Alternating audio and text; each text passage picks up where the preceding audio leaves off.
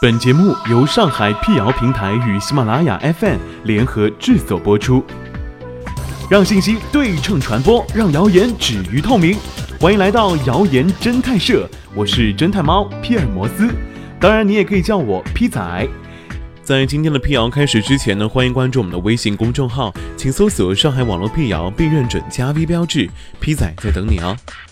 七月十二号下午开始，微信、微博疯传一段悲惨的视频。视频当中，一名身着黄衣服的小男孩躺在一个装满冰块的泡沫箱内，旁边一名中年女子一边嚎啕大哭，一边从泡沫箱中取出冰块。与视频一同转发的文字描述事件真相为。据说梅林人卖菜时，孩子睡着了，他妈把他放入泡沫箱睡，他爸以为是菜，把他抬入冻库，结果就这样了。这样的说法你相信吗？另外，让人奇怪的是，随着这条视频的传播，网上又出现了两个另外所谓的真相版本。一个版本称，见到这个视频，默默的心寒了。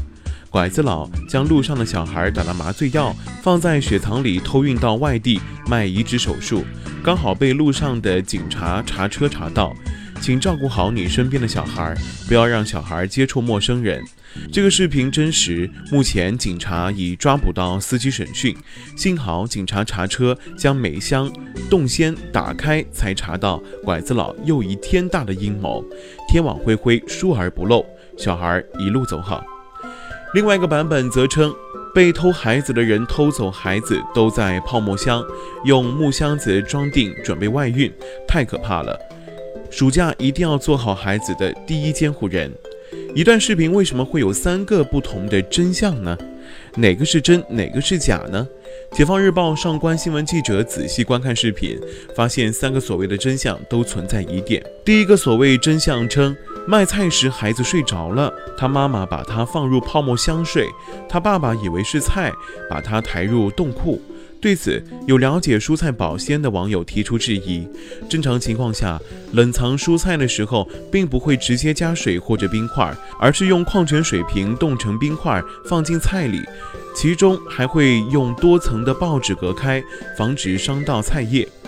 依据这个说法，视频当中孩子身边的冰块。就出现的很不合理。同时，孩子如果真的是妈妈放进泡沫箱里睡觉，妈妈不可能用被子盖住箱子呀，因为这样会导致孩子缺氧。稍有常识，断然不会这么做。另外，再退一万步讲，假设真有粗心家长把孩子放进了冷冻库，那么孩子会因为寒冷而蜷起身子。但是视频当中的孩子全身挺直，丝毫不像经历过寒冷的样子。第二个所谓真相是指人贩子贩卖器官、对摘器官、偷肾等谣言。上海辟谣平台已经进行过多次辟谣，指出这类传言大多都不可相信，因为移植器官是一个极其复杂的过程，受者和供者之间需要提前配型，以减少移植后的排异反应。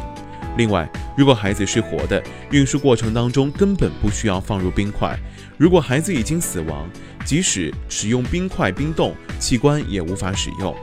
同样，第三个所谓真相也不成立。偷个已经死亡的孩子并没有什么用。如果偷没有死亡的孩子，那么泡沫箱里放冰块干什么呢？基本可以断定，三个所谓的真相其实都是谣言。那么这段视频的真相究竟是什么呢？有热心网友向记者提供线索，视频中的人所讲的有点像湖南益阳话。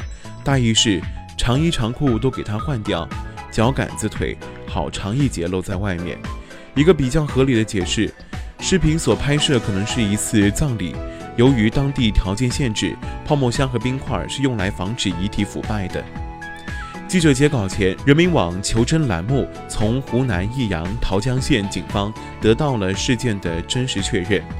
实际上，小孩是在广州亲戚家溺水死亡。因为夏天气温高，家人遂将遗体装入有冰块的泡沫箱，带回家乡桃乡县修山镇安葬。事情至此，真相大白。祈祷小男孩一路走好的同时呢，也希望网友不要再随手转发谣言了。